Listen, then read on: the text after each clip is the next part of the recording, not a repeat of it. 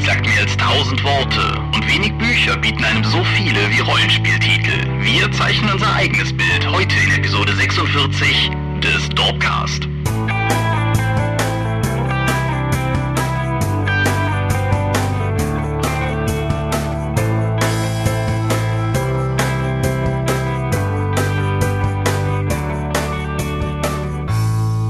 Hi und herzlich willkommen zur 46. Episode des Dorpcast. Einmal mehr sitzen wir hier, um über Dinge zu reden, von denen wir Ahnung haben und solche, von denen wir keine Ahnung haben. Wenn ich wir sage, dann meine ich damit zum einen dich. Michael Mingers, guten Abend. Und zum anderen mich, Thomas Michalski. Hoi. Und worüber reden wir heute? Über Illustrationen und Illustratoren. Genau. Ein Thema, das mit Rollenspiel ja relativ viel zu tun hat, auch wenn ich glaube, dass Leute manchmal ein bisschen vergessen, wie viel wie viel Artwork so das generische Rollenspiel eigentlich in sich vereint, im Gegensatz zu sehr vielen anderen Büchern. Aber über sowas werden wir ja gleich noch reden. Und wie teuer die Bücher dadurch werden. Ja, auch darüber werden wir reden. Wir haben auch relativ lange, glaube ich, kein in dem Sinne wirtschaftliches Thema mehr gehabt. Dann können wir das heute auch zumindest nochmal streifen.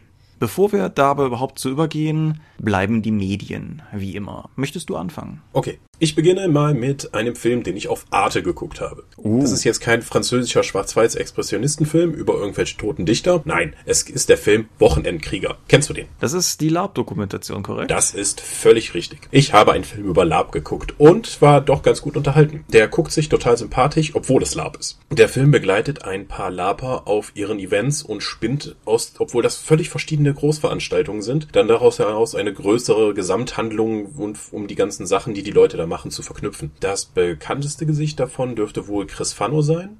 Also die auf dem Conquest of Mythodea die Herrin der Lehre da gespielt hat. Mhm. Die kommt auch total sympathisch rüber. Ich habe sie ja selbst schon mal treffen können auf der APC, auf, als sie ihre Preise verliehen hat auf der Bühne und ich für Ulysses irgendwas entgegengenommen habe. Und ganz also die Lapa werden nicht als Spinner dargestellt. Es gibt halt, man ist halt ein Quer Querschnitt durch die Menschen und da sind halt solche dabei und solche. Aber es wird gezeigt, wie viel Mühe in die Kostüme fließt, dass das eigentlich alles ganz, dass auch schüchterne Menschen durch das Rollenspiel dann überhaupt in Kontakt zu anderen Menschen gelangen können und wie sie dann aufgehen, wenn sie die Rollen spielen können. Diese Elfenkönigin, die da vorgestellt wird, die ein schüchternes junges Mädchen ist, bringt dann sogar ihre Mutter mit, die sie dann auch noch bedienen kann beim Lab. Sie fand das zuerst ganz albern, aber dann fand sie es doch ganz lustig, nachdem sie die Leute kennengelernt hat. Der kleine Parteisoldat von den Grünen, der dann den untoten Heerwurm bei Conquest of Mythodea anführt. Und obwohl er eigentlich total der friedensliebende Mensch ist, dann in Rüstung mit Waffen in der Hand dann mit einer ganzen Armee durch ein kleines Dorf marschiert und so tut, als wäre ein untoter Herrscher. Es ist spaßig zu schauen, wirklich. Also der, der, der Film nimmt doch jeweils die Leute immer ernst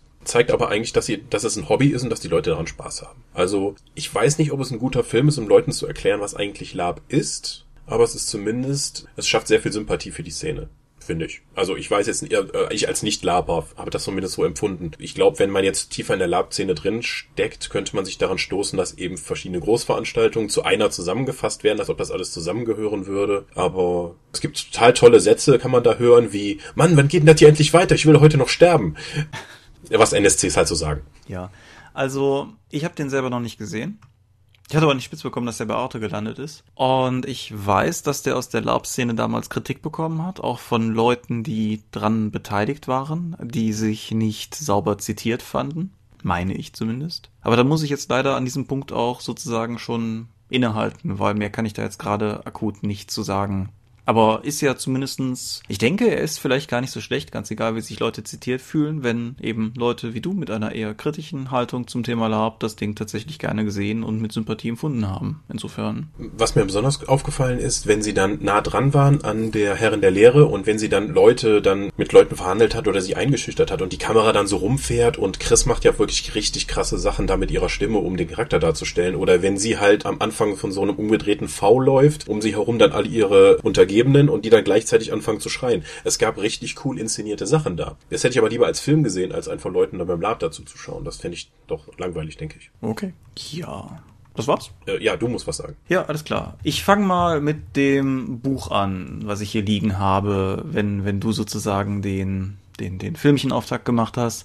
Das Buch ist eine interessante Mischung aus Sachbuch und ja, Leseliste sozusagen. Das Buch hat den Haupttitel Die Romantherapie und den Untertitel 253 Bücher für ein besseres Leben und ist im Surkamp Verlag erschienen. Es ist von drei Autorinnen herausgegeben worden. Bei einer bin ich mir ein bisschen unsicher, was die Nachnamensaussprache betrifft. Das sind Ella Berthold, Susanne Elderkin und Traudel Bünger. Und das Buch setzt an einem Punkt an, der tatsächlich ein wissenschaftliches Fundament hat, nämlich er kommt aus der sogenannten Bibliotherapie. Ist dir das irgendwann schon mal untergekommen? Nee. Das ist an sich ganz spannend, das war mir bis vor kurzem auch nicht bekannt. Die Poesie und Bibliotherapie geht in so eine ähnliche Richtung wie zum Beispiel auch Musiktherapie und Tanztherapie, halt in dem Versuch, Leute mit musischen Mitteln über psychologische Probleme sozusagen hinzubehandeln. Und die Idee hinter der Bibliotherapie ist, dass du Leute mit Büchern in Auseinandersetzung bringst, ganz egal, ob das jetzt Lyrik, Epik, Drama oder ob das Sachberichte zum Beispiel sind oder Biografien und versuchst anhand dieser Texte eine Reflexion zu erzielen, die halt gleichzeitig als Reflexion für das behandelte, zu behandelnde Leiden gilt. Sehr vereinfacht und vermutlich falsch gesagt. Ich bin kein Psychologe oder Sozialarbeiter oder sowas in der Art. Die Romantherapie verfolgt denselben Ansatz, beschränkt sich aber, wie der Name schon sagt, eben auf Romane und ist nach Leiden gruppiert. Und im Prinzip, salopp gesagt, gibt es halt, keine Ahnung, wenn du Zahnschmerzen hast und ein Buch suchst, das dir Linderung verschafft, durch, auf die Grund der Art und Weise, wie es funktioniert, so kann dir die Romantherapie da eines empfehlen. Das ist die eine Art und Weise, wie man das Buch sehen kann. Die andere Art und Weise, wie man das Buch sehen kann, ist schlicht und ergreifend ein Verzeichnis von 253 Romanen zu haben, die inhaltlich umrissen werden, aber in, ich würde mal behaupten, 99 Prozent der Fälle völlig spoilerfrei umrissen werden. Und die einem vielleicht auch einfach so ein bisschen helfen, aus der eigenen Lesenische noch so ein bisschen rauszufinden. Ich meine, wer jetzt, was weiß ich, nur Fantasy liest und damit glücklich ist, nur Fantasy zu lesen, der mag damit auch einfach zufrieden sein. Aber wer vielleicht mal das, die Lust hat, ein bisschen daraus herauszufinden, der stößt halt häufig auf das Problem, dass es schwierig ist, Bücher zu finden, die einem gefallen. Weil wir haben das bei dem Studium erlebt. Du kriegst in der Germanistik hohe Literatur vorgesetzt, aber das heißt bei weitem nicht, dass das alles Sachen sind, die einem dann irgendwie zusagen. Und die Romantherapie meines Erachtens hat einen relativ guten Querschnitt und reicht halt auch von literarischen Klassikern bis halt auch zu Trivialliteratur wie, weiß ich nicht, Tolkien oder King oder so. Und ja, ich, ich fand es eine sehr interessante Lektüre. Es hat mir durchaus Spaß gemacht, mich damit auseinanderzusetzen. Ich finde das ganze Konzept der Bibliotherapie unglaublich spannend. Und wer auf das eine oder das andere, also eine interessante Leseliste oder eben diesen Therapieansatz irgendwie neugierig geworden ist, der macht mit die Romantherapie mutmaßlich nichts falsch. Ich kenne das Konzept noch. Ich habe während eines Seminars mal von Erich Kästner die lyrische Hausapotheke mir besorgen müssen und dann auch gelesen. Mhm. Da hast du dann halt auch ein bestimmtes Stimmungsbild und dann kannst du in dem Kapitel nachschlagen. Dann gibt es passende Lyrik zu dieser Stimmung. Mhm. Was die Romantherapie außerdem noch hat, sind sogenannte Leseleiden. Die sind alphabetisch mit den anderen Leiden sozusagen vermischt da drin, haben aber jeweils eine abgesetzte Seite mit leicht grauem Hintergrund, damit die halt im Zweifelsfall auch ein bisschen rausstechen. Und das sind halt so Sachen wie, ich lese Bücher nie zu Ende oder ich kann ein Buch nicht beiseite legen, egal wie schlecht es ist. Ich muss das zu Ende lesen, bevor ich für mich zufrieden ein neues Buch anfangen kann. Irgendwie, ich habe eine endlos lange Leseliste, aber ich kriege die einfach nicht klein. Sowas halt. Und gibt halt auch da durchaus Ratschläge, wie man damit umgehen kann. Einige davon sind eher humoristisch, andere sind aber auch tatsächlich gute systematische Tipps, wie man sozusagen vielleicht sein eigenes Lesen ein bisschen noch verbessern kann. Okay. Hm. Verkopft. Naja, apropos verkopft. Ich habe den, würde jetzt gerne den zweiten Film aus meiner französischen Blu-ray-Box besprechen. Ulala. Eden Lock. Ich raff das Ende von dem Film nicht. Und die Teile dazwischen. Und den Anfang wo fange ich an, den Film zu beschreiben? Es ist, jemand wacht in einem Schlammsee auf und arbeitet sich dann irgendwie durch auf ein Licht zu, dann kraxelt er irgendwo durch und dann erkennt er, dass er irgendwie in einer Station zu stecken scheint und nach und nach ent ent entdeckt er diese Station, in der er ist. Da ist irgendwas Schreckliches passiert. Das scheint eine Pflanze wildgewuchert zu sein. Er trifft Wissenschaftler, er trifft mutierte Leute, er trifft Wachmenschen und dann nach und nach erkundet er dann bis nach, er fängt in Ebene minus fünf an und muss dann halt bis oben kommen und je weiter er kommt, desto mehr Erkenntnisse gewinnt er auch. Mhm. Das ist ein sehr französischer Film. Also es ergibt nicht viel Sinn. Also gerade das komplette Ende frage ich mich, ob das irgendwie eine elliptische Erzählung ist oder ob das jetzt nochmal neu startet, was zur Hölle da eigentlich passiert. Das Ding ist weitestgehend gedreht in einer Champignon Farm in Frankreich. Mhm. Es hat wie üblich in französischen Filmen irgendwelche hässlichen Typen und wunderschöne Frauen. Es hat ein paar sehr interessante Ansätze, wie zum Beispiel, dass es sitzt dann ein Techniker an einer Konsole und ist von dieser Pflanze durchbohrt und da liegt, steht dann nur noch die Leiche rum. Und dann finden sie eine Aufzeichnung und diese Aufzeichnung wird auf die Leiche projiziert mit dem Gesicht des Lebenden. Das sieht echt cool aus. Also ähm, durchaus die Optik kann was in dem Film. Was man danach auch noch sehen sollte, ist die Dokumentation zu, diesem, zu dem Film machen. weil normalerweise sind Dokus ja relativ positiv gegenüber, was da alles passiert ist. Nicht diese Dokumentation. Diese Dokumentation, äh, nein, nein, das heißt nicht einfach, dass die irgendwie tolle Sachen gemacht haben.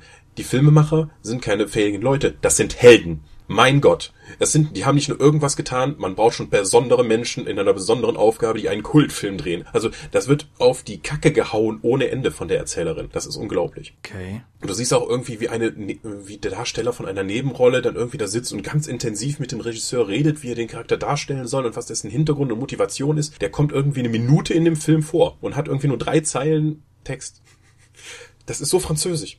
Also, ich weiß nicht, was das für ein seltsamer Film ist. Der ist irgendwie gesellschaftskritisch, optisch interessant, aber völlig verwirrend und nicht durch, zu durchschauen. Normalerweise würde man sowas einem japanischen Film in unserem Kulturkreis entgegenhalten. Ich halte das den meisten französischen Filmen vor. So, Eden Lock, ich weiß nicht, ob man den gucken sollte. Ja, du musst auf jeden Fall nächste Episode den dritten aus der Box noch besprechen, damit das französische Kino zumindest ein wenig Wohlwollen erfährt. Ja. Aber ja, kann ich nichts zu sagen, sei einfach mal so in den Raum gestellt. Das Einzige, was man vielleicht sagen kann, ist, dass ich glaube, die französischen Regisseure insgesamt, was das Visuelle betrifft, ohnehin relativ stark sind. Ja, nicht nur Regisseure, das siehst du auch bei den Rollenspielen und ähnlichen Sachen. Also, dass Sachen toll aussehen, kriegen die Franzosen in der Regel hin. Ja, aber ich denke jetzt auch einfach, keine Ahnung, die großen französischen Namen und semi-großen französischen Namen, was weiß ich, irgendwie hier Genet oder der Christophe Gans oder so, Stil kriegen die immer hin. Nur an den Inhalten scheitert es meistens. Ja, wie gesagt, nächstes, nächstes Mal dann der dritte aus der Box oder so. Bleiben wir beim Bewegtbild. Ich habe was gesehen, das kennst du schon. Ich habe die ersten zwei Staffeln Tatortreiniger geguckt. Yay, du bist so weiter als ich. ah, du hast nur die erste gesehen. Ja, ich habe die zweite angefangen. Ich bin noch nicht durch. Muss ich mal weiterschauen. Die hat was? Vier Folgen? Das kann sein. ja, naja gut. Für, für, diejenigen, die deine Folge damals dazu vielleicht nicht, also dein, deine Besprechung in der Folge damals dazu nicht gehört haben, in ganz kurz. Bjarne Mädel spielt den Tatortreiniger Heiko Schotti Schotte der im Auftrag eines Gebäudereinigers mit der sozusagen Spezialausbildung zum Tatortreiniger gerufen wird, nachdem grässliche Morde geschehen sind, um da zu putzen. Jede einzelne Folge ist ein mehr oder weniger in sich geschlossenes Kammerspiel zwischen ihm und jemandem, der aus irgendeinem Grund noch da ist. Angehörige, Inhaber der Wohnung, in der das Ganze passiert ist, eine Prostituierte, die dann noch einen Termin hatte und deshalb reinplatzt, Sowas in der Art halt.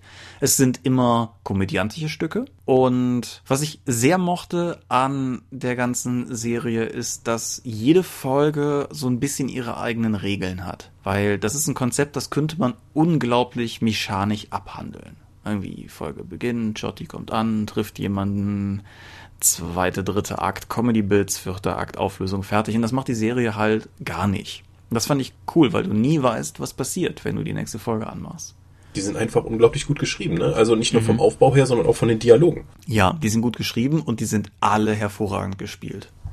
In den zwei Staffeln, die ich jetzt gesehen habe, war nicht ein Schauspieler dabei, wo ich irgendwie gedacht hatte, na, warum habt ihr den denn gecastet? Und das führt mich zu einem bemerkenswerten Punkt, weil das ist eine NDR-Produktion. Und eine Freundin von mir twitterte die Tage so sinngemäß die Frage, ob der Tatortreiniger eigentlich gut sein dürfe. Es wäre doch schließlich eine öffentlich-rechtliche Produktion. Oh wei. Und ich muss halt auch ganz ehrlich sagen, dass das deutsche Fernsehen hat mich halt, das haben wir hier schon immer mal gestreift, eigentlich mehr oder weniger verloren in den letzten Jahren oder so. Und auch was die öffentlich-rechtlichen machen, ist eigentlich in der Regel für mich nur dann lustig gewesen, wenn sie sich über das Fernsehen selber lustig gemacht haben. Und das ist halt ein Konzept, was irgendwie verhältnismäßig, ich hack ein Loch in unser Raumschiff mäßig ist, wenn das Einzige, was du noch parodierst, deine eigene Existenz ist. Aber die Serie hier ist halt anders. Und die ist halt, wie du schon sagtest, die ist unglaublich gut geschrieben. Man merkt auch, alle Folgen haben denselben Regisseur, alle Folgen haben denselben Drehbuchautor. Und ja, das ist einfach ein insgesamt unglaublich starkes und stimmiges Konzept. Und ja, die zweite Staffel hat, bist du schon bis zu der Nazi-Folge gekommen? Nein, ich glaube, die letzte, die ich gesehen habe, war die mit dem Geist. Ja, nein, es gibt die Folge, das ist die dritte Folge der zweiten Staffel, die heißt Shottis Kampf. Und die ist unglaublich gut. Das kann ich anders einfach nicht sagen. Von, von ihrer Aussage, von ihrer Inszenierung, von, von allem, wie sie aufgebaut ist, von der Auflösung, die sie dafür finden. Sie haben dafür auch einen Grimme-Preis bekommen und ich persönlich finde in dem Fall tatsächlich völlig zurecht. Also ja. Kurzum, Tatortreiniger, ersten zwei Staffeln, die ich jetzt gesehen habe, dickste Empfehlung, ist bei Netflix auf jeden Fall zu gucken, ist glaube ich auch bei Amazon noch ja, zu gucken. da habe ich geschaut. War auf jeden Fall da, ist glaube ich auch noch. Und ja, wer, wer noch nicht geguckt hat, bitte ändert das. Gutes deutsches Fernsehen ist selten und das ist ein definitiver Fall davon. Gut. Weg vom Fernsehen hin zum Zockerei. Ich habe ein Assassin's Creed durchgespielt. Herzlich willkommen zur 46. Episode des Assassin's Creed Podcast. Ja, bitte. Nein, nein, ich habe jetzt tatsächlich alle durch. Also alle zumindest auf der aktuellen Generation der Konsolen oder auf dem Handy. Bei Assassin's Creed Rogue, das ist jetzt der letzte Teil für die aktuelle Konsolengeneration, mhm. weil Unity kommt ja jetzt schon für die PS4 und die Xbox One oder kam raus. Genau. Und für den PC. Sie haben aber sich zu, Ubisoft hat sich zu einem etwas seltsamen Schritt entschieden, Unity dann nicht für gleichzeitig für zwei Generationen rauszubringen, sondern für die alte Generation dann ein eigenes Spiel zu veröffentlichen und zwar fast zeitgleich. Mhm. Also zwei AAA-Titel zur gleichen Zeit von einem Anbieter rauszubringen für unterschiedliche Konsolen ist schon hm, interessant. Mhm. Auf jeden deswegen Rogue ist, glaube ich, in der Berichterstattung auch ziemlich untergegangen. Also ich habe immer nur was von Unity gehört. Ich war auch bei einem gemeinsamen Bekannten von uns, der auch totaler Assassin's Creed Fan ist, und ich habe ihm dann von Rogue erzählt und der guckte mich an, als würde ich ihm gerade ein Auto verkaufen wollen, weil er noch nichts davon gehört hatte. Bei Assassin's Creed Rogue spielt man einen Assassinen, der aber zu den Templern überläuft. Das klingt jetzt irgendwie dramatischer als es ist, denn eigentlich ist immer alles wie immer, nur dass die Assassinen hier die fiesen Leute sind, statt der Templer und die Templer total verständnisvolle nette Leute. Ja, aber es zeigt relativ gut, dass das eigentlich nur zwei Parteien sind, die schon lange gegeneinander kämpfen, die eigentlich das gleiche wollen und auch mit ähnlichen Mitteln vorgehen. Nur, dass die Assassinen selbstgerechte Arschgeigen sind und deswegen war ich auch mal ganz froh, die Templer spielen zu können, weil mir deren Law and Order sowieso mehr liegt. Mhm. Inhaltlich viel von Black Flag, dem Vorgänger, spielt aber jetzt statt in der Karibik im eisigen Nordosten der USA, was spannende neue Sachen macht. Wenn du mit dem Schiff unterwegs bist, gibt's überall Eisberge und die du zerschießen kannst, um kleinere Schiffe zu versenken. Da kannst du Ressourcen rausziehen. Das ist alles ganz nett gemacht, aber es gibt viel weniger Missionen als bei Black Flag und die Nebencharaktere sind leider kaum ausgearbeitet. Also es gibt tatsächlich nur sehr wenige Missionen mit Handlungsrelevanz, aber du kommst trotzdem auf eine angenehme Spielzeit, weil viele der Spielinhalte, die du zusätzlich machen kannst, sind einfach so Spielzeitstrecker wie Kram sammeln, Ressourcen klauen, Gebäude oder dein Schiff ausrüsten. Das ist, das ist alles toll, das macht Spaß. Aber so insgesamt ist es eher sowas wie ein sehr umfangreiches Add-on für zu Black Flag als ein eigenständiges Spiel. Mhm. Ein, ein, paar der Spielelemente sind besser als bei Black Flag, aber machen nicht mehr unbedingt Sinn, andere dafür. Also du kannst immer noch in den Städten Seemannslieder einsammeln, die halt rumfliegen, so kleine Blätter, um neue Shanties für deine Mannschaft freizuschalten. Mhm. Ja, Allerdings bist du mit dem Schiff immer nur so kurze Strecken unterwegs, dass du die eigentlich nie zu hören bekommst. Ja, okay, ja. Deswegen komisch.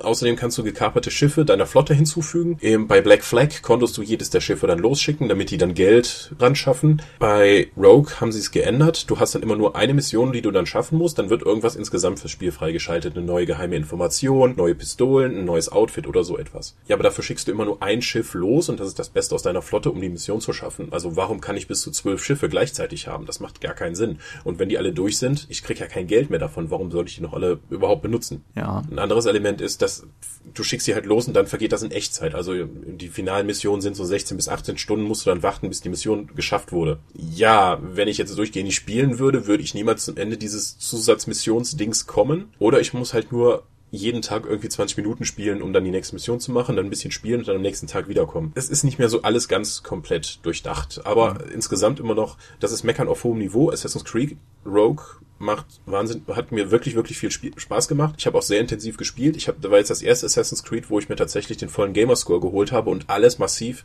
eingesammelt habe und nochmal alle Missionen, wo ich nicht 100% geschafft habe, nochmal neu gespielt habe. Zum einen, weil es Spaß gemacht hat, zum anderen ist ja tatsächlich die Anzahl der Missionen so übersichtlich, dass mich das nicht allzu viel Zeit gekostet hat. Ja, okay. Es gibt dann noch, du kannst dann noch Neben Nebenkram erfüllen, um dir Cheats freizuschalten, die machen aber eigentlich überhaupt keinen Sinn, außer dass du damit am Ende ein paar Achievements dir holen kannst, wie zum Beispiel, hey, du kannst hier das Achievement freischalten, dass du von allen Schiffen äh, direkt auf, auf der See attackiert wirst. Ja, wenn ich das zum Ende des Spiels mache und sowieso das voll aufgerüstete Schiff habe, ist das überhaupt kein Problem mehr. Dann kann ich die zehn Schiffe, die ich für das Achievement umschießen muss, halt in drei, vier Minuten wegnatschen. Ja, okay also es, es wirkt alles ein bisschen gehetzt und nicht so bis zum Ende, aber. Es klingt so ein bisschen, als wäre es von der B-Mannschaft gebaut worden, während halt irgendwie ja. das, das ganze Hauptteam an Unity gesessen hat oder so. Ja, oder eben, Leute, wir haben jetzt noch äh, hier, ihr habt die Black Flag Engine, macht daraus mal was Neues. Ihr habt allerdings nur zwei Jahre Zeit, anstatt für drei oder vier Jahre wie ein großes Assassin's Creed. Also es hat, du spielst sogar in einer kurzen Erinnerungsfragment bei Rogue in Paris, da wo jetzt Unity spielt. Also es, es, es sitzt so zwischen Black Flag und Unity irgendwie so als, als ungewolltes Bastard Bastardkind so ein bisschen dazwischen. Mhm. Aber alleine nur äh, äh, Assassin's Creed Rogue zu spielen, damit du, ich glaube, das ist das einzige Spiel der Welt, in dem du ein Luftgewehr mit einem angeschlossenen Granatwerfer hast. Ja, zugegeben. Da fällt ja. mir jetzt auch ganz ein. Ja, also Assassin's Creed Rogue kann ich trotz allem empfehlen. Also ich hatte wirklich Spaß damit. Ja, okay. Wenn du daddelst, daddel ich auch. Kommen wir auf Spiele zurück, die irgendwie auf den Generationswechsel fallen. Ich habe Thief gespielt. Das neue, vierte, beziehungsweise der Reboot, wie auch immer, der Thief-Reihe. Die ja im Deutschen anderes, anders hieß. Ja, das war zumindest der erste Teil, war The Dark Project Thief. Mhm. Ab dem zweiten Teil weiß ich nicht mehr, wie die, wie die deutsche Nomenklatur funktioniert hat. Ich meine, Thief 3 wäre auch schon Thief 3 gewesen und das neue ist jetzt halt einfach nur Thief. Das Ganze kommt nicht mehr wirklich aus den Händen wie früher, sondern ist von Eidos Montreal entwickelt worden und kommt über Square Enix. Diese IDOS-Square-Kombination haben wir hier sozusagen auch im Dorpcast schon mehrfach gestreift. Über die Schiene ist nämlich Deus Ex Human Revolution zu uns gekommen und Yay. das neue Tomb Raider. Yay. Insofern ist das ja durchaus eine, eine Kombination, die hoffen lässt. Und ich muss sagen, ich habe an dem neuen Thief sehr viel Spaß gehabt. Es ist keine direkte Fortsetzung der alten Reihe. Es ist in gewisser Weise ein Reboot, ja. Aber es gibt Verbindungen, die jetzt vorwegzunehmen vielleicht ein bisschen gespoilert wäre, wobei man da auch fairnesshalber dazu sagen muss, das ist eher so zwischen den Zeilen. Aber wer aufmerksam spielt, findet ein bisschen Verbindungen heraus, wie das Ganze aneinander andockt. Es ist geradliniger als die alten Teile. Das muss man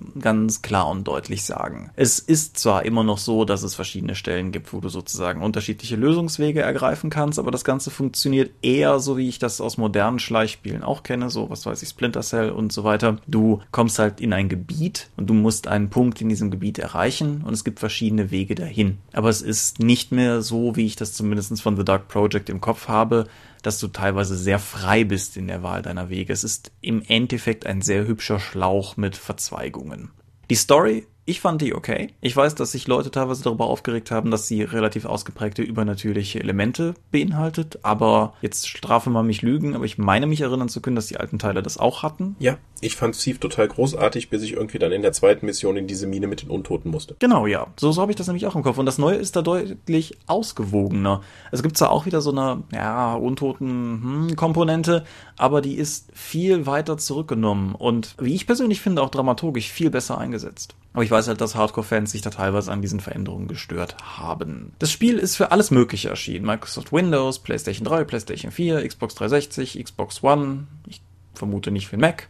Aber auf jeden Fall, es ist halt für alle möglichen Plattformen erschienen. Und das ist vielleicht, wenn man das hier gespielt hat, ein Hinweis dafür oder darauf, warum es Assassin's Creed Rogue gegeben hat. Den Thief, merkst du, ich habe es auf der 360 gespielt, immer wieder an dass es eindeutig ein Spiel ist, das eigentlich nicht mehr so richtig für diese Konsole gemacht wurde. Das ist zum einen die Grafik. Wenn du irgendwie Screenshots online oder so siehst und vergleichst, ist halt einfach die, die Xbox One oder die PS4-Fassung um Welten schöner. Aber damit kann ich leben, weil auch die Xbox 360-Fassung sieht verdammt gut aus. Du merkst aber, dass das Spiel echt ins Schleudern kommt, an ein, zwei Stellen während der Cutscenes. Weil, erinnerst du dich bei Halo 2 dran, wie das manchmal war, wenn Texturen mitten in der Zwischensequenz nachgeladen haben? Nein, Halo 2 ist der einzige Teil, den ich nicht gespielt habe. Ha, gut, wer sich daran erinnert, das ist hier auch so. Immer. Also Zwischensequenzen sind normalerweise etwas, was zuerst aussieht wie Brei und dann innerhalb der nächsten drei, vier Atemzüge sich durchtexturiert oder so. Und das, na, es ist, sagen wir mal, nicht unbedingt atmosphärefördernd gewesen. Was ich dem Spiel wiederum zurechnen muss, was ein bisschen in den Freiheitsbereich reingeht, wir haben, ich weiß gar nicht, ob wir uns hier mal darüber aufgeregt haben, aber mich hat damals bei Deus Ex Human Revolution unglaublich aufgeregt, dass du das Spiel als Schleicher geskillt spielen kannst. Aber nicht die Bosskämpfe schaffen kannst. Genau, es dann aber mehrere Bosskämpfe gibt, wo die das überhaupt nichts bringen und die dich in Grund und Boden schießen, weil du einfach nicht die, die Firepower besitzt, die du dann brauchen würdest. Es gibt einen solchen Bosskampf bei Thief und der lässt sich sowohl auf eine Schleich- als auch auf eine Krawallart und Weise lösen. Er lässt sich allerdings auch lösen, indem sich der Endgegner in der KI verfängt und an einer Säule hängen bleibt. ja.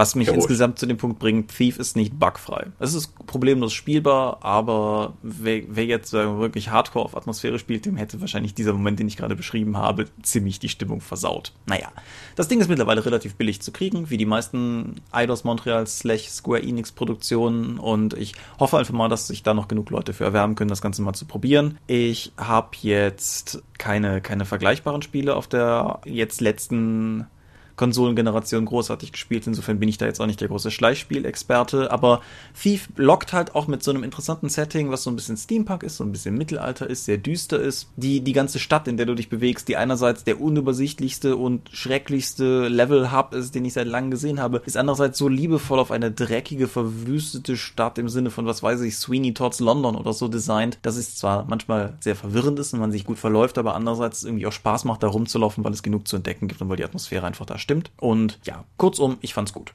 Hurra. Hurra! Gut. Haben wir noch irgendwas, was wir dazwischen erwähnen sollen oder können wir zum Thema? Naja, du wolltest noch was erwähnen. Ist das so? Ja, Pathfinder, Wettbewerb. Ah, ja, äh, der Wettbewerb der magischen Meisterschmiede für Pathfinder, der ist ja schon vor einer Weile ausgelaufen und ich habe heute die finalen Illustrationen reinbekommen und das entsprechende PDF dazu gebaut. Ich weiß gar nicht, da sollte in, geht der diesen Sonntag online, der Podcast? Der geht diesen Sonntag online, ja. Dann sollte das nächste Woche online gehen, endlich. Dann können wir alle Wettbewerbssachen, die von Nadine Schäkel fantastisch illustriert wurden, dann auch als kostenloses PDF beziehen. Ja, magst du in ganz kurzen Worten umreißen, worum es überhaupt ging? Der Wettbewerb der magischen Meisterschmiede. Wir wollten zu äh, ähm, Erscheinen des Ausrüstungskompendiums halt irgendwas noch ein bisschen dazu bewerben und deswegen haben wir die Fans aufgerufen, nachdem das Ding rauskam, so, ihr habt jetzt alle das Buch, baut uns doch mal ein paar lustige magische Gegenstände mit einer Geschichte, mit entsprechenden Werten, mit Abenteueraufhängern und von allen Einsendungen suchen wir die drei, suchen wir drei raus, die werden illustriert und es gibt noch was dazu zu gewinnen. Die sollten thematisch zum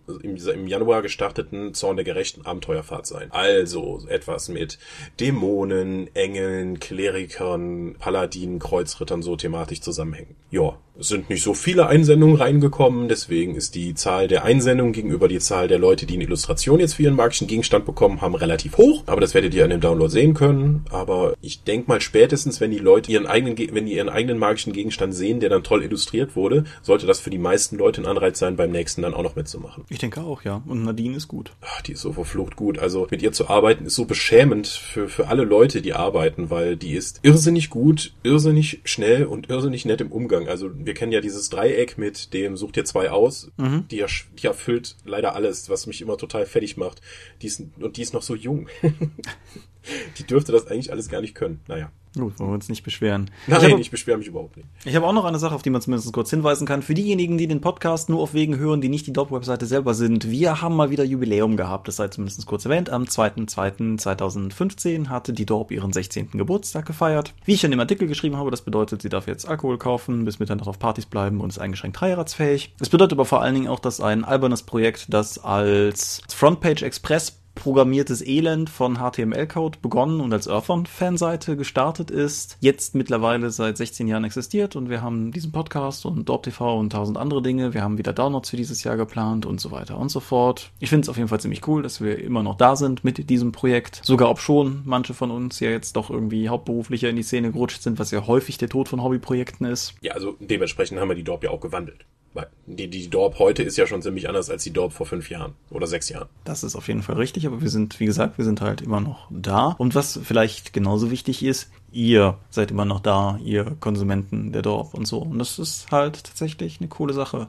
Genauso sei in dem Zuge noch erwähnt, die 1w6 Freunde, die zweite Edition des Grundregelwerks ist mittlerweile ordentlich lieferbar. Den unverschämt niedrigen Break-Even, wir sprachen darüber, On-Demand ist billig, ist äh, bereits überschritten. Das heißt, das Projekt ist für uns auf jeden Fall ein, An ein Anreiz, weiter Dinge zu drucken. Und wir haben in dem Zuge des Jubiläums jetzt auch angekündigt, was wir als nächstes drucken werden. Nämlich Schrecken aus der Tiefe. Aber Thomas, was ist Schrecken aus der Tiefe? Danke, dass du fragst, Michael. Schrecken aus der Tiefe ist ursprünglich 2005 entstanden. Ein weiterer Grund, das jetzt anzugehen, zu seinem zehnjährigen Jubiläum. Und es ist von Marcel Gehlen geschrieben worden. Und damals hat der Fera, bei dem mir jetzt gerade ums Verrecken nicht einfällt, wofür das Akronym steht, einen 24-Stunden-Rollenspielwettbewerb veranstaltet. Die Idee war innerhalb von 24 Stunden von der grundsätzlichen Idee, worum das Spiel gehen könnte, bis hin zu einer sowas wie gelayouteten Fassung halt einzureichen.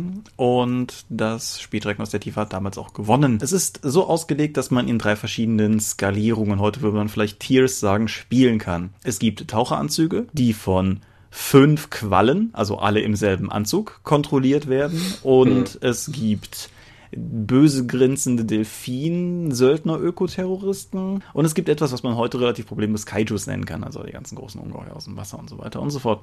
Und dem ganzen Spiel, das ganze Spiel folgt einem gewissen, die Menschen machen die Meere kaputt, dafür machen wir jetzt die Menschen kaputt, Vibe. Es ist sehr humoristisch gestaltet und da per Dekret alle Seebewohner nach spätestens zwei Stunden an Land vor die Hunde gehen, hat es auch ein in-time wie out-time gehaltenes Zeitlimit, was es zu einer perfekten Con-Humor Unterhaltungsding macht. Genau, danke. Ja, wird im Laufe des Jahres erscheinen, wird nicht sonderlich teuer sein, kommt bei uns eben jetzt auch im Druck, kommt dann auch in der hübschen neuen Fassung als Download, genauso wie die neue Fassung der 1 Freunde natürlich als Download kommt. Kurzum, coole Dinge nahen herbei. Ole, ole. So, wollen wir zum Thema. Ja. Ja. Du hast vorhin schon angerissen, oder wir haben beide vorhin schon angerissen, dass Illustrationen im Rollenspielbereich etwas sind, was zumindest bemerkenswert ist. Warum? Weil sie, glaube ich, sobald du nur das Buch aufschlägst, direkt vermitteln oder sobald du nur das Cover anschaust, vermitteln, worum es in dem Spiel geht. Also sie transportieren eine riesige Menge an Atmosphäre und an Spielinhalten. Oder eben nicht, wenn sie halt unpassend sind. Also die Illustration, also du kannst ja, wenn du Leuten einfach nur ein Telefon ein dickes Buch hinlegst und mit, nur mit Text und sagst, das ist dein Spiel, werden die erstmal damit nichts anfangen können, weil du musst dich erstmal reinlesen. Mhm. Wenn du allerdings das durchblättert und du siehst das Layout und die Illustrationen und dann bekommst du schon mal ein Gefühl dafür, worum es in dem Spiel überhaupt geht. Also die meisten Spiele. Außer du hast sowas wie die Erstauflage von Hunter aus der World of Darkness, wo die Illustrationen das genaue Gegenteil waren von dem, also was das Buch dir vermitteln wollte. Ja, da gibt's ja ein paar Fälle von. Es, es gibt halt auch einfach Spiele, wo die Illustrationen nicht funktionieren. Die Erstdruckauflage von der Myranor Box zum Beispiel hatte hatte ja auch Illustrationen, die ein bisschen so aussahen, als hätte der dreijährige Sohn des, weiß ich nicht, Verantwortlichen die gezeichnet oder sowas. Gibt's die eigentlich online? Bestimmt sind da irgendwo noch, ist das, das bestimmt irgendwo dokumentiert. Ja, auf jeden Fall die, die waren halt einfach bemerkenswert schrecklich und haben deshalb überhaupt nicht funktioniert, weil Myranor das erste neue Setting neben Aventurien, das das schwarze Auge in Ewigkeiten erfahren hatte, vielleicht auch seit immer, wenn man Tarun mal in Klammern setzt als DSA Professional, dann war halt es relativ fatal, dass da einfach die Bilder nicht weitläufig gestimmt haben, weil dieses neue Setting brauchte diese visuelle Ebene. In spätere Editionen haben da ja auch dicke nachgebessert. Aber genau. Ja, aber der Erstkontakt muss halt möglichst positiv sein. Sonst, weil du hast es ja gerade schon erwähnt und es ist jetzt schon 15 Jahre her oder so etwas, dass sie rauskam und du, man bringt es halt immer noch vor. Ja, natürlich. Das ist, das haftet einem dann, glaube ich, auch an. Zumindestens, wenn man nicht irgendwann einfach darüber satt hinweggefegt ist, beziehungsweise wenn man vorher nicht irgendwie gegen, gegen eine gewisse Erwartungshaltung verstoßen hat, weil, keine Ahnung, niemand spricht mehr darüber, dass frühe D&D-Illustrationen halt auch heutigen Standards völlig nicht gerecht werden, weil D&D sich einfach weiterentwickelt hat. Aber die Myrano-Illustrationen waren halt damals schon nicht mehr auf Stand der Zeit und das, das haftet dann halt an, ja. Das führt aber halt auch zu einem insofern interessanten Punkt, als dass Rollenspielbücher auf eine Art und Weise anders funktionieren, wie es wenig Buchkategorien tun weil abseits von edlen Comicdrucken und Coffee Table Books und, und Artbooks allgemein kenne ich wenig, was sich auf einem solchen Niveau bewegt, wie es teilweise heutige Rollenspielregelwerke tun. Ja, also äh, wir haben ja schon öfters mal erwähnt, dass Rollenspielbücher eigentlich viel zu preiswert sind für die Arbeit, die da drin steckt und die ganzen Illustrationen und das Layout. Also so ein Roman-Layout ist ja nun relativ einfach, weil du lässt Text einfließen und guckst dann, dass keine Hurenkinder und Schusterjungen dabei sind. Ja, und vielleicht schmeißt du mal eine Überschrift in eine andere Formatierung, aber ja, ansonsten... Ne, das ist an sich ja schon locker. Bei einem Rollenspielprodukt ist eigentlich, halt musst du an jede Seite die Hand anlegen. Ja. Und dann kommen da noch Illustrationen rein. Weil Text ist ja eigentlich in Medienbereich die billigste Ressource, die du hast. Interessanterweise. Obwohl das ja eigentlich der Kerninhalt ist, den du hast. Illustrationen kosten Geld. Ja. Und das zu Recht, weil da steckt ja nun auch eine Menge Arbeit drin. Natürlich. Und es ist natürlich auch so ein bisschen so eine Angebot- und Nachfragesache. Es gibt einfach mehr Leute, die bereit sind, dir was zu schreiben und das passabel können, als Leute, die bereit sind, dir was zu zeichnen und das passabel können. Zumal man halt auch einfach sagen muss, dass natürlich anschließend dann das, was wir vorher gesagt haben, das Bild erstmal das ist, was Bücher auch verkauft. Mhm. Weil wenn ich im Laden stehe und mich für ein neues Rollenspiel interessiere und das aufschlage und die Illustrationen sehen aus wie Grütze, dann stelle ich es wahrscheinlich zurück. Genauso wie du halt so, guck mal hier, das ist mein Rollenspiel. Dann, dann kriegst du so einen Schnellhefter präsentiert mit so einer Latex gelayouteten zweispaltigen Schrift. Hoffentlich nicht zweispaltig. Also guck mal hier, dann, dann ist mein Interesse, mich damit auseinanderzusetzen, schon mal relativ gering. Also man sagt ja zwar immer, bewerte ein Buch nicht nach dem Umschlag, aber über den Umschlag verkaufst du es erstmal oder wächst zumindest Kaufinteresse. Ja, und es gibt auch einfach genug Beispiele, wo Verlage Bücher umge gestaltet haben und plötzlich verkauften die sich insofern. Es ist halt einfach so. Man, man sollte es vielleicht nicht machen, aber es ist halt einfach so. Und es führt dann halt natürlich auch zu einem Problem. Und das ist ein Problem, das große Verlage genauso wie Independent Fu wie uns betrifft. Weil du musst halt irgendwann dir einfach auch überlegen, wie viel Geld bist du bereit für das Artwork auszugeben. Und das ist, finde ich, keine einfache Entscheidung, weil die Posten potenziell sehr schnell hoch werden, aber andererseits der Nutzen sehr schnell hoch werden kann. Jetzt hast du dieser Tage mit den neuen Earthbound-Covern die Runde gemacht. Ja, genau. Wir haben nach eher negativen Feedback zu der amerikanischen Originalausgabe, zu den Covern für jetzt die Earthbound vierte Edition, haben wir uns, habe ich mich dazu entschlossen, dass ich die einfach neuen Auftrag geben lasse, damit die irgendwie mehr Earthbound viel haben. Also zumindest meiner Meinung nach. Denn jetzt kommen wir zu einem ganz anderen Punkt. Das Empfinden davon, was eine gute Illustration ist und was nicht, ist sehr subjektiv. Weil es, es gibt so einige handwerkliche Sachen, die du beachten kannst, dass das gut gemacht ist oder nicht, aber die Leute, äh, sogar das, was handwerklich gut ist, scheint für einige Leute sehr subjektiv zu sein. Ja. Und jetzt auch das neue Earthdawn-Cover hat durchaus auch Kritik eingefahren, weil irgendwie die Leute meinten, das sei nicht Earthdawn, das sehe ich komplett anders. Aber gut, das muss ich halt akzeptieren, dass da ich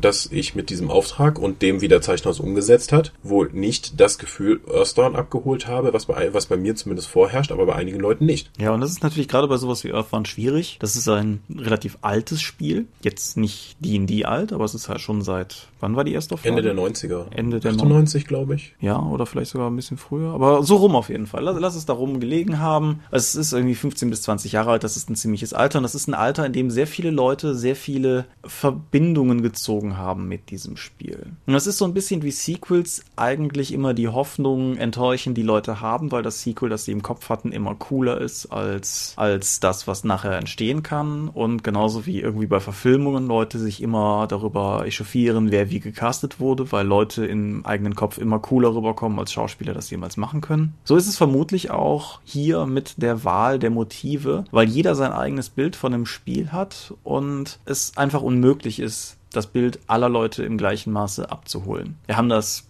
das weiß ich, bei uns im Freundeskreis hier mit unseren D&D-Runden sehr, sehr häufig bemerkt. Bei Leuten, die mit D&D 3 angefangen haben, ist dieses Foliantendesign, das die Bücher als Cover-Artwork im weitesten Sinne hatten, sehr prägend gewesen. Und für diese Leute so ein D&D-Cover so. Für Leute wie ich, die ein bisschen früher dabei waren, die die AD&D-Cover noch kannten, da ist halt ein ganz anderer Stil eigentlich typisch gewesen. Da brauchst du halt Elmore-artige, kleine, knubbelnasige Zwerge. Meinetwegen, ja, genau. Und das Gleiche lässt sich auch zum Beispiel auf Earthbound übertragen, weil das Cover das, das ersteditions-englische Cover, das Käufer der Erstedition Deutsch aus von den Farbtafeln her als Illustration für die Nebelsümpfe kennen. Diese, diese statueske Kopfsilhouette, die so halb noch aus dem Sumpf rausragt, war für mich unglaublich bedeutsam darin, wie ich Earthbound wahrnehme. Nämlich auf eine sehr prägende Art und Weise düster und von vergangenen Zeiten geprägt. Das ist eine Lesart, die andere Leute teilweise an dieses Spiel gar nicht herantragen.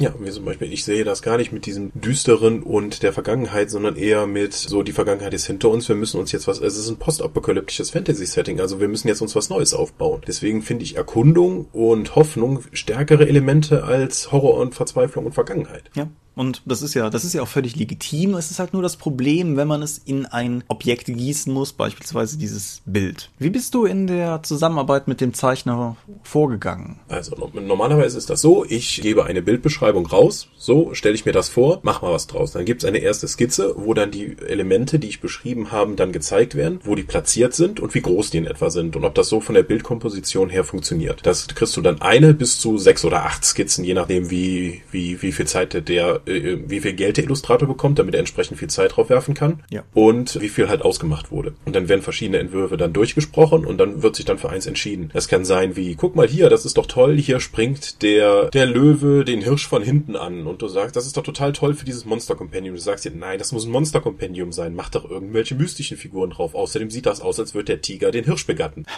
Dann sagt der Künstler, meh, ich mag das aber, aber macht dann, setzt dann irgendwas anderes um. Und dann arbeitet man sich dann so zu auf einen Kompromiss hin zwischen dem, weil ich bin ja kein Künstler. Ich weiß ja, also der Künstler weiß ja normalerweise besser, weil deswegen ist er ja Künstler, was funktioniert und was nicht und welche Farben am besten sind. Ich kann da höchstens meine Meinung zu äußern. Mhm. Aber ich respektiere immer die Meinung des, des Künstlers und seine Expertise darüber, weil er kann das viel besser als ich.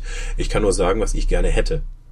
Und er setzt das halt um. Am Ende finden wir einen Kompromiss, den Ja. ich abnehmen muss, weil ich ihn bezahle. Aber nichtsdestotrotz äh, muss die Arbeit meines Erachtens auf jeden Fall von gegenseitigem Respekt gekennzeichnet sein. Ja, ansonsten wird es halt schnell frustrierend. Also wenn du irgendwann das, das siebte Design oder die siebte Zeichnung oder Illustration anfertigst und immer noch Kritikpunkte vorgebracht werden, die aber auch nicht begründet werden und die völlig erratisch springen, das hatte ich halt in ein, zwei Fällen mal, jetzt mit, mit Layout-Aufträgen, dann wird es halt auch irgendwann frustrierend, weil du auch als der, der Kunstschaffende sozusagen gar nicht in der Lage bist, den Erwartungen Erwartungen gerecht zu werden, weil dir niemand die Erwartungen kommuniziert zum Beispiel. Und sowas muss halt vermieden werden um jeden Preis. Oder wenn der Auftraggeber halt sagt, äh, mach mir mal das Logo, aber das muss in lila und gelb sein. Und der Illustrator sagt, äh, äh, das sind keine gut zusammenpassenden Farben. Bist du sicher? Warum muss das denn diese Farben haben? Ja, das sind meine Lieblingsfarben. Mach mal. So, äh, äh, ja, schade. Ja, ich kann, ich kann äh, Ähnliches berichten von dem Cover für den kommenden 1 wie 6 Freunde Abenteuerband, Geistergauner und Halunken. Das haben wir ja auch auf der Dorp die Tage schon gezeigt. Da habe ich halt dem Zeichner eine, also ich habe ihn grundsätzlich in dem Fall erstmal gefragt, wie es ist, ob er sehr gerne sehr präzise Beschreibungen möchte oder ob er Raum zum Spielen haben will. Und wir waren uns dann recht schnell einig, dass er gerne so ein bisschen sich daran selber auch sozusagen eigene Ideen einbringen möchte. Und das war für mich halt in dem Fall okay. Und er hat halt von mir sehr präzise die Eckdaten bekommen. Also, dass eben die, unsere vier ikonischen Jugenddetektive, ikonische Charaktere sollten wir gleich auch noch kurz drüber sprechen, unsere vier ikonischen Jugenddetektive auf jeden Fall auf dem Cover sind, dass sie in irgendeiner Form was tun sollen, was, was sozusagen für sie typisch ist. Und dann so verschiedene Elemente gehabt haben, wie dass es Ganoven gibt, die im Hintergrund durch eine Geheimtür kommen, dass äh, entsprechend einer in dem Buchregal wühlt, dass einer eine, irgendwie Gegenstände untersucht. Das war alles wichtig und drin. Aber die Art und Weise, wie er es arrangiert hat, habe ich halt erstmal ihm überlassen. Und ich finde, es hat sich völlig ausgezeichnet. Ich liebe dieses Cover. Das ist unglaublich großartig geworden und es ist vollgestopft mit tollen Details und hier Ralf, ehemals Dorp TV Kameramensch und Mitautor von den 1 6 Freunden, ist fast gestorben, als er gesehen hat, dass Klops, unser, der, der Dicke unserer ikonischen Charaktere, hat so eine Wurstkette um, die, um den Hals liegen hat. Die ist völlig auf dem Geist des Zeichners gewachsen, aber trifft halt exakt die Idee, die dieses Motiv haben sollte. Und ja. Und das sind halt diese Kompromisse, wo man sich so nach und nach ranarbeitet. Ich bin auch super happy mit dem Cover für den nächsten Band von den 1 6 Freunden. Mhm. Das ist total toll geworden und vermittelt auch sehr gut das, was eigentlich in dem Spiel passiert. Also ich kann auf das Cover schauen und weiß schon, das ist ja eine typische Szene aus dem Spiel. Ja. Deswegen weiß ich schon, okay, das wird da passieren, das ist ein toll getroffenes Cover. Und das ist toll umgesetzt. Genau, ja. Und genau, das, das ist halt so ein bisschen, bisschen die, vielleicht die, die erste Hürde, die man sozusagen nehmen müsste. Aber das, das betrifft jetzt grundsätzlich erstmal alles die Coverkunst. Das ist wichtig, sehr. Ja, also das Cover ist immer das wichtigste Bild des ganzen Bandes. Genau. Deswegen wird es in der Regel auch am besten bezahlt, damit der Künstler am meisten Zeit drauf werfen kann. Ja. Aber es ist halt bei weitem nicht das einzige, weil das ist vielleicht der größte Unterschied, weil auch Romane haben Cover. Und auch wenn Romane häufig, wenn sie nicht in der Bestseller-Erwartung beim Verlag stehen, auch Cover aus Stock-Art-Galerien bekommen. Das ist so ein dunkles Geheimnis über das, äh, das, was viele wissen. Das ist jetzt kein super geheimes Geheimnis, aber es ist etwas, worüber ungern geredet wird, dass zum Beispiel gerade in den 80er oder 90er Jahren 90 Prozent der Fantasy-Romane, die du gekauft hast, irgendwie Zweitverwertungscover hatten. Einfach weil es billig ist. Das, das ist halt da durchaus gang und gäbe. Aber ansonsten, Cover sind auch auf Romanen immer noch drauf oder auf Sachbüchern meinetwegen. Bei der Innenillustration wird das dann schon anders. Weil Rollenspielbücher haben halt, keine Ahnung, wenn du ein Rollenspielbuch rausbringst, das es wagt, zwei Doppelseiten hintereinander nur Text zu zeigen, dann wirst du vermutlich in den Rätsels schon was von Textwüste lesen. Ja. Und oh ja. Ich würde das persönlich auch nicht anders empfinden. Also wenn ich ein Rollenspielbuch aufschlage und das ist vielleicht gerade auch noch klein gesetzt, irgendwie Schriftgröße 10 oder 9 oder so und alles ist voller Text und weit und breit keine Ilu, dann ist die Kritik von mir nicht anders. Es ist aber trotzdem, wenn man es so betrachtet, eine Anomalie, dass der Rollenspielbereich so funktioniert. Ja, warum haben wir eben schon geklärt? Eben um auch die, die Atmosphäre zu transportieren, aber auch um Informationen, Spieler reinzudrücken, weil es ist äh, eine Sache, wenn ich einen Spieler, einen NSC-Charakter auf einer Seite beschreibe, ist eine andere, wenn ich einfach die, mir die Seite sparen kann und einfach das Bild dann präsentiere wäre. Ja, auf jeden Fall. Da finde ich auch ganz interessant, wie Herangehensweisen sind. Also was weiß ich, die Art und Weise, wie das deutsche Cthulhu die Illustrationen der Kreaturen gelöst hat, finde ich immer noch cool. Es ist halt für diejenigen, die es nicht kennen, Cthulhu hat traditionell Illustrationen gehabt, die auch seit den 80er Jahren fast nicht angefasst wurden von einem Mann namens Earl Geyer und die sind nicht so hübsch, wie sie sein könnten. Und es ist halt auch schwierig, Mythos-Kreaturen abzubilden, weil es letztendlich das Abbilden des Nicht-Abbildbaren ist. Das ist von Natur aus problematisch. Und was die deutsche Redaktion damals dann gemacht hat unter Frank Heller und unter der Leitung von Konstantin Debüs und ein paar anderen coolen Leuten, war halt Faksimile-artige und, und Kunstgegenstandsfotoartige Pseudo-Handouts zu generieren, die nicht die Kreatur abbildeten, sondern Abbildung der Kreatur abbildeten. Alte griechische Vasen, in deren Schmuckrelief die Figur angedeutet ist. Irgendwelche obskuren Dime-Novels, deren Cover aber der Kreatur nahe kommt. Ausschläge von irgendwelchen Messinstrumenten, die die Form der Figur aber darstellt und sowas in der Art halt. Und das fand ich immer großartig. Ja, das war eine richtig, richtig gute und auch einzigartige Idee. Ja. Weil so, das hebt sich schon sehr von der klassischen Illustration ab. Es gibt ja noch andere Elemente, die man dann für die künstlerische Gestaltung benutzen kann. Seien es nun Fotografien, also wie du gerade schon gesagt hast, oder so welche bauen. Es gab ja mal von eine, war das eine Edition von Cyberpunk, die irgendwie so, so Ken und Barbie Püppchen, G.I. Joe Figuren dann entsprechend in Szene gesetzt und dann mit Photoshop nachbearbeitet hat. Ja, das müsste Cyberpunk gewesen sein, aber frag mich jetzt nicht der, nach der Jahreszahl dahinter. Ja, ich habe ja auch mal überlegt, dass du dann anstelle von Illustrationen einfach Fotos von bemalten Miniaturen nehmen kannst, die du vielleicht durch ein oder zwei Photoshop-Filter jagst, weil eine Figur kann ich bemalen und gerade wenn noch so ein Weichzeichner drüber ist, liegt das, sieht das glaube ich auch okay aus und das dann anstatt eine, aber eine Illustration würde ich niemals hinbekommen. Deswegen kann ich dann eine bestehende Miniatur dann eben anpinseln, ein Foto davon machen, ein bisschen bearbeiten und die in ein Abenteuer packen. Ja, richtige Fotos. Es gab dieses, die 20 Cyberpunk-Setting von Living Room Games, die ja auch mal zu den vielen gehörten, die vom Fluch der Earthbound-Lizenz getroffen wurden. Die haben einen D20 Cyberpunk-Ding namens Digital Burn gemacht. Ich weiß nicht, ob du dich dran erinnerst, ob du es mal in den Ja, habe ich auch hier am Schrank stehen. Das ist das Buch mit dem irrsinnig dünnen Papier. Ja, das ist krass. Das ist, wer das mal irgendwo in der Grabbelkiste auf einer Messe sieht, packt das mal aus und fasst mal das Papier an. Das ist krass. Das ist unglaublich dünn, das Papier, aber sehr stabil und Hochglanz. Keine Ahnung, was die da geopfert haben, damit sowas möglich ist. Die haben auf jeden Fall offensichtlich ihre eigene Redaktion in Cyberpunk-Outfits gesteckt und abfotografiert. Und ich muss sagen, ich fand es eigentlich relativ cool damals. Ja, das, das kann durchaus funktionieren. Ich meine, beim Heidelberger Spieleverlag ist ja sogar ein Vampire-Kartenspiel rausgekommen, wo auch der gesamte Verlag dann irgendwie dann noch in Kutten entsprechend ab, abfotografiert wurde. Ja, also ich denke, da gibt's auf jeden Fall, gibt's auf jeden Fall genug Möglichkeiten. Wir haben das ja auch tatsächlich mal für ein Dorp-Projekt in, im Hinterkopf gehabt. Mal gucken, ob das jemals passieren wird, dass wir das umsetzen. Aber wenn, wenn, dann versuche ich dran zu denken, nochmal darauf zu verweisen, und zu sagen, das meinten wir. Aber Cthulhu setzt ja nicht nur auf diese Faksimile-Sachen und alte Illustrationen, sondern auch tatsächlich auf historisches Bildmaterial, also tatsächlich alte Fotos aus der Zeit. genau. Um eben dann aber, das ist natürlich auch total super, um die Atmosphäre zu unterstreichen. Das klappt das sogar meiner Meinung nach besser, als wenn du Illustrationen reinpackst. Weil wenn du sagst, das ist ja aus den 1920er, 30er Jahren und aus der Zeit haben wir nun mal eben fotomechanische Aufzeichnungen, die du benutzen kannst. Ja, auf jeden, auf jeden Fall. Wobei wir natürlich dahingehend auch mittlerweile sehr konditioniert sind, muss man einfach sagen. Weil wir haben jetzt seit 1999 Pegasus an, in der Kontrolle von Cthulhu und sind seitdem sehr auf diesen Fotostil geprägt worden. Das ist halt inzwischen Cthulhu für uns. Genau. Und wenn du zum Beispiel mal in die französische Ausgabe reinguckst, die wunderschön ist, bringt uns zu dem Punkt von eben zurück. Franzosen können Design.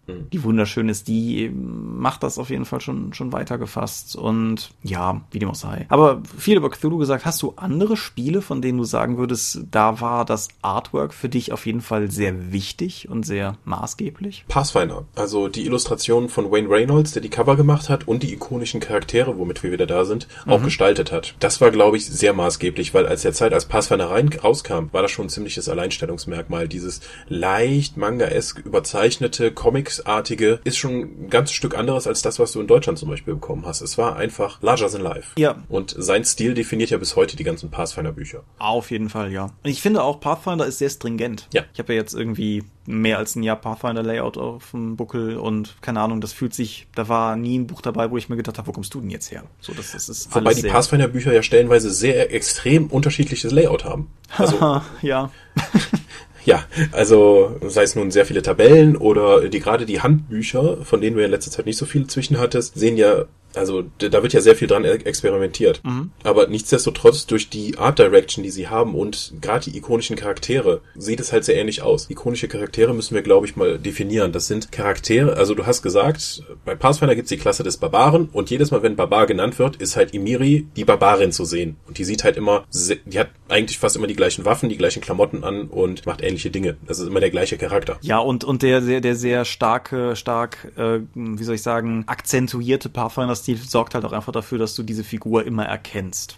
Mhm. Und ich find's total toll mit den ikonischen Charakteren, weil du kannst dich dann immer reinversetzen, okay, das ist jetzt die Barbarin. In der Szene ist also eine Barbarin drin, ob jetzt im Abenteuer oder sonst was. Das heißt, es sind, das sind nicht irgendwelche Leute, die irgendwas machen, sondern du hast eine Beziehung zu denen, weil du weißt, du kennst den Namen von denen, du hast die schon, äh, du siehst die immer mal wieder und es sind die, und es fällt mir so sehr viel leichter, die als Stellvertretercharakter zu sehen für meine eigenen Charaktere. Deswegen hat vermutlich jetzt auch DSA 5 ikonische Charaktere. Ja, das, das auf jeden Fall. Ein, ein Spiel, das das auch sehr gut gemacht hat, finde ich, war Exorcist Exalted, wo du die, zumindest bei den Solar Exalted, die, die fünf, boah, Castes? Ja, ne? Ja. Castes. War ein Kasten. Hast, und dann, dann hast du halt für jeden einen ikonischen Charakter gehabt. Also irgendwie der, der Dawn Case Exalted sah halt immer gleich aus und so weiter und so fort. Und White Wolf haben es ja damals sogar noch weitergetrieben, indem sie Romane rausgebracht haben, die meistens auf einen von denen fokussiert waren. Teilweise aber mit Crossovern, so dass du, was weiß ich, das Buch über den Dawn Case Exalted gelesen hast, aber dann trifft er unterwegs irgend und so weiter und so fort. Das Konzept ist, denke ich, klar. Und das fand ich auch sehr cool. Genauso wie D&D 3 das hübsch gemacht hat.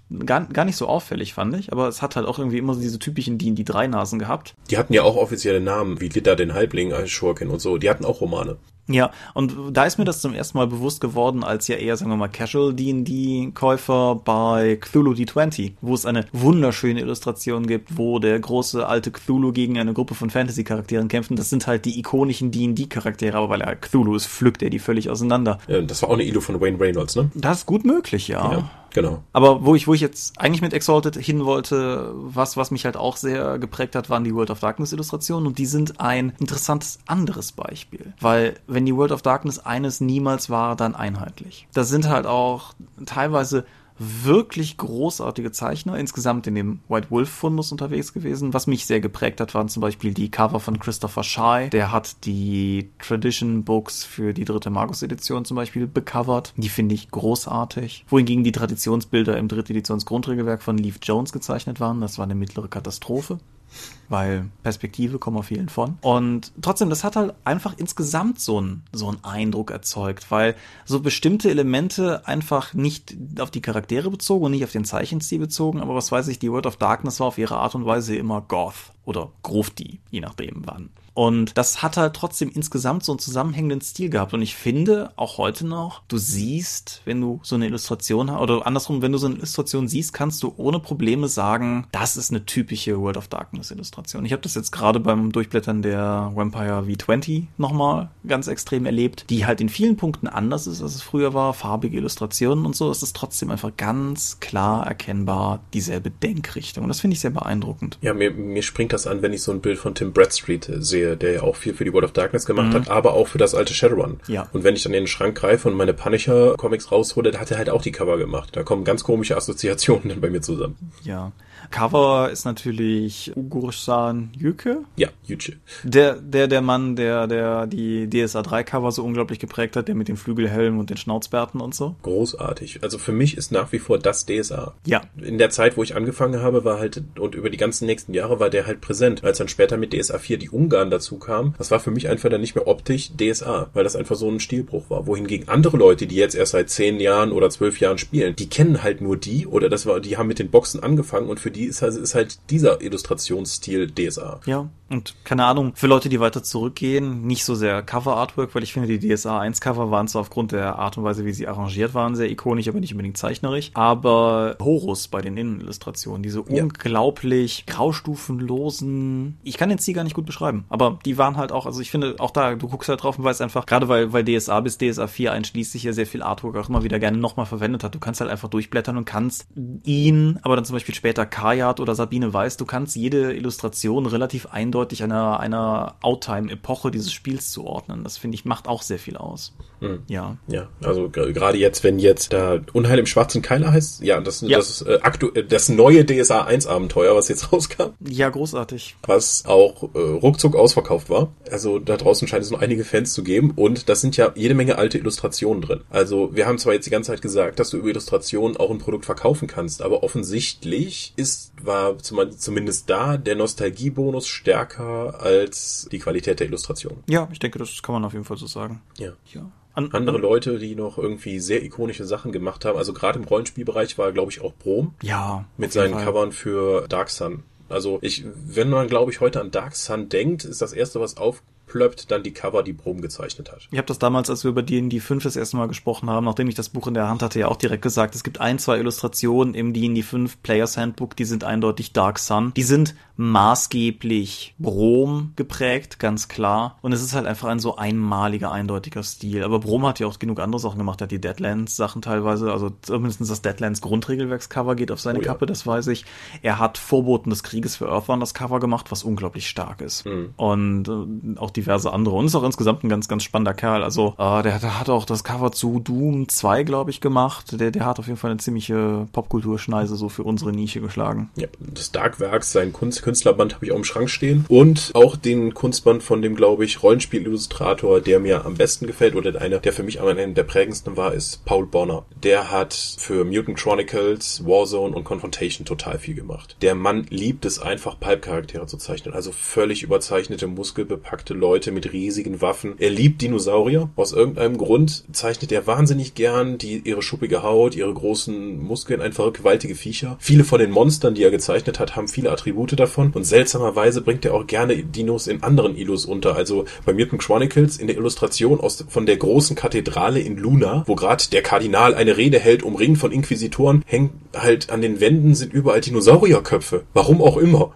Also der hat die nur untergebracht, weil er eben Dinos mag. Und das sind auch die, diese kleinen Punkte, wo der Künstler sich halt einbringt, was wir auch eben hatten. Ja, andere, einfach auch Details, die manchmal referenziell sind. Der Katakomben und Kavernen der DSA Dungeon Band hat einen skelettierten Schädel auf der Treppe liegen und dieser Schädel hat halt immer noch einen Schnauzbart. Und einen Flügelhelm. Genau. Der, aber gerade der Schnauzbart, da gibt halt überhaupt keinen Sinn.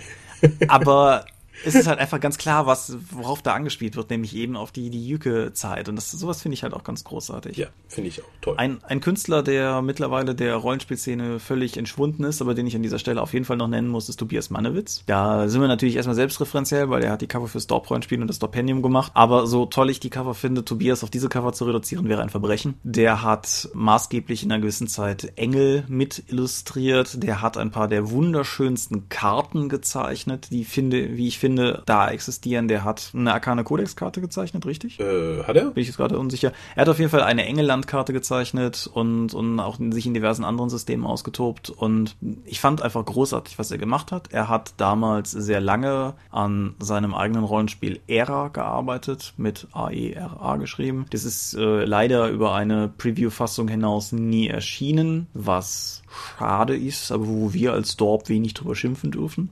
Aber auch wer, wer da die Preview-Fassung sich nochmal runterlädt und durchscrollt, was Tobi hat halt in Öl oder malt halt auch in Öl und was, was der an Qualität liefert, ist halt völlig irre. Und er ist dann halt weitergezogen und hat einen Emmy für die Spezialeffekte von Game of Thrones mitgenommen, wo er als Concept Artist, glaube ich, dran beteiligt war. Ja, aber äh, die komplette Ecke von damals, also auch Klaus Schawinski und Marke Tjudovic, haben ja auch beginnt in der Rollenspielszene mal später richtig abgeräumt. Also ja. Klaus Schawinski war dann Main Artist äh, bei Crytek, hat dann sowas wie Rise, Son of Rome mit, definitiv mitgestaltet und die Storyboards dafür gemacht.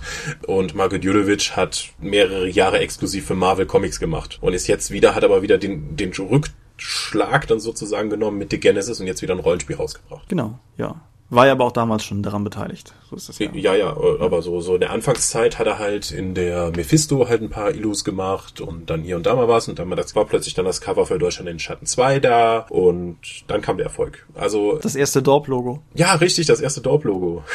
haben, haben, haben wir diese tolle Anekdote hier schon mal erzählt? Bestimmt die haben wir wird. bestimmt schon erzählt. Also, ich bin ja damals auf dem Redcon dann mal zum Jakob Judovic, der da in der Zeichnerallee saß, hingegangen, habe ihm erzählt, wie toll ich damals Entland fand. Entland hieß das, also das ja. andere postapokalyptische Rollenspiel und mit den Spitalern, die es dann auch gab und ja, danke, danke und dann habe ich ihm dann äh, ein Desperados ausgegeben. Nein, ein Sombreros, die Billig-Alternative zum Desperados und dafür hat er dann nach einer kleinen Zigarettenpause dann das Dorp-Logo gemalt, gezeichnet. Genau. Das wir der, dann über viele Jahre verwendet haben. Der, der alte Kapuzenmann, wer sich noch erinnert. Genau.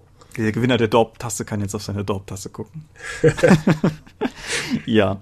Nein, aber das sind auf jeden Fall Leute gewesen, die mich auch vom Artwork her sehr geprägt haben. Es gibt ein paar Leute, die finde ich nicht unbedingt gut. Also die finde ich jetzt auch nicht wirklich schlecht, aber die haben mich nicht umgehauen. Die sind aber trotzdem sehr prägend gewesen. Laubenstein ist so einer. Mhm, der ist ja immer noch aktiv, unter anderem aktuell auch als Art Director für Earthdawn 4. Genau. Larry McDougall ist auch bei Earthdawn oh, ja. ne, wieder dabei. Eher, eher so klecksig, aber sehr ausdrucksstark. Genau. Und das, das ist halt so Sachen, keine Ahnung. Also ein Mannewitz würde ich mir auch irgendwie rahmen lassen. Ein McDougall jetzt nicht unbedingt. Aber es ist halt trotzdem einfach auch für mich sehr prägend gewesen. Zum Beispiel eben wie Earthbound sich anfühlt oder Laubenstein auch ganz klar das alte Shadowrun. Hm.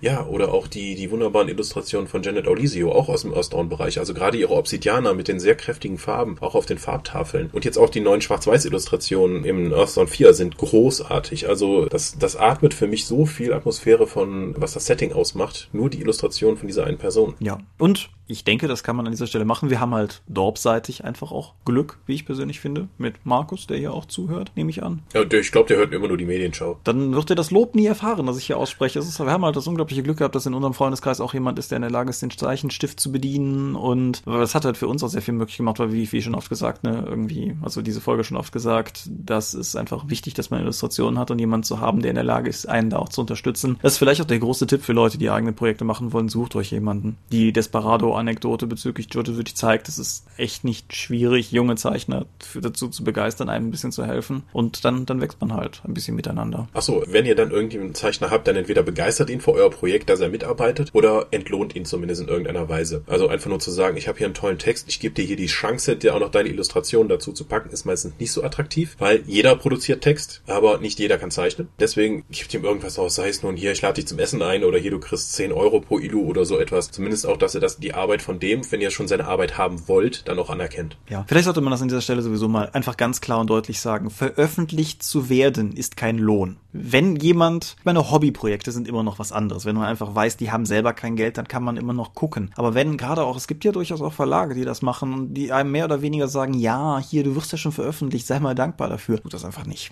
Genau, bitte nicht. Da, das führt oft zu einer völligen Marktverzerrung. Das führt zu einer Marktverzerrung, aber das führt auch einfach dazu, dass man es selber so unglaublich schwierig hat, es, es ist ohnehin schon schwierig genug, den Wert seiner eigenen Arbeit einzuschätzen. Jeder, der in dem Bereich dann irgendwann mal Freelance gearbeitet hat und das erste Mal gefragt wird, was kriegst du denn dafür, wird das Problem kennen. Aber wie gesagt, also guckt einfach halt auch gerade andersrum, wie, wie, wie du gerade schon gesagt hast, wenn, wenn halt Leute sozusagen Aufträge geben, guckt, dass ihr irgendwas erübrigt als Dankeschön. Die Leute haben es verdient.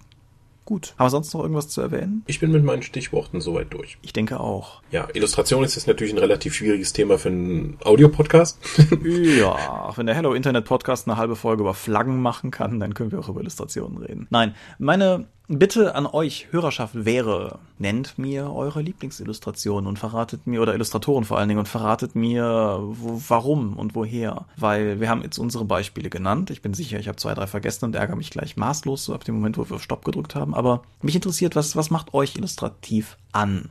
Auch keine Ahnung, mögt ihr die Trends, die es teilweise nimmt? Gefällt euch D&D 5 zum Beispiel im Vergleich zu, sagen wir mal, D&D 4 oder D&D 3? Ist das was für euch? Ist es nichts? Ich würde noch gern wissen, wie wichtig sind euch Illustrationen in dem Buch? Also jetzt zum Beispiel bei Earthdawn wird es ja drei Editionen, äh, drei verschiedene Versionen des Grundspielbuchs geben. Die, die limitierte, die normale Hardcover-Fassung und eine Softcover-Fassung, die aber darüber hinaus noch weniger Illustrationen enthält und ein weniger aufwendiges Layout. Also sozusagen die Puristen-Edition. Ist das irgendwas für euch oder würde euch dann komplett was fehlen? Weil wir haben durchaus auch Feedback bekommen von Leuten, die meinten, Illustrationen Illustrationen sind ja kompletter Blödsinn, es kommt nur auf den Text an. Dafür macht ihr bitte das Buch billiger. Wir probieren das jetzt mal aus. Ich bin gespannt, wie das läuft. Ich auch. Genau, aber ja, auch eine, eine gute und berechtigte Frage und ja, vielleicht anschließend an beide oder sowas. Gibt es irgendetwas, was euch total fehlt, was ihr vermisst? Vielleicht auch allgemein in der Art und Weise, wie Rollenspiele ausgestaltet sind? Also, keine Ahnung, irgendwas Absurdes, wie ihr vermisst den rauen Einband, den AD&D Hardcover noch hatten im Vergleich zu dem glatten Hochglanzkram von heute oder so. Einfach mal raus damit. Sprechen wir über Oberflächlichkeiten. Den Sermon bitte. Wir sind die Dorp. Unsere Webseite findet ihr unter www.die-dorp.de. Ihr könnt uns folgen per RSS-Feed auf rspblogs.de oder via iTunes. Wir haben einen Bereich im Tunnelor Followern. Wir haben Accounts bei Facebook und bei Google bei YouTube und bei Twitter. Bei Twitter ist die Besonderheit, dass ihr unter @diedorp den Tom erreicht, unser aller Chef. Mich persönlich gibt's bei Twitter unter @seelenworte und das ist auch der Name meines Blogs, das man unter thomas-michalski.de aufrufen kann. Wir veranstalten mit dem Condra e.V. zusammen die Drakon, eine kleine und gemütliche, sympathische Pen Paper Con in der Eifel in Rohren. Die findet vom 10. bis 12. April diesen Jahres statt und wir würden uns freuen, wenn wir da Leute von euch antreffen können. Das war's. Oh, schön. Ja, dann danke fürs Zuhören und wir hören voneinander und wir lesen vielleicht schon vorher in den Kommentaren was. Adios. Genau, in 14 Tagen sehen wir uns wieder. Au revoir, a bientôt.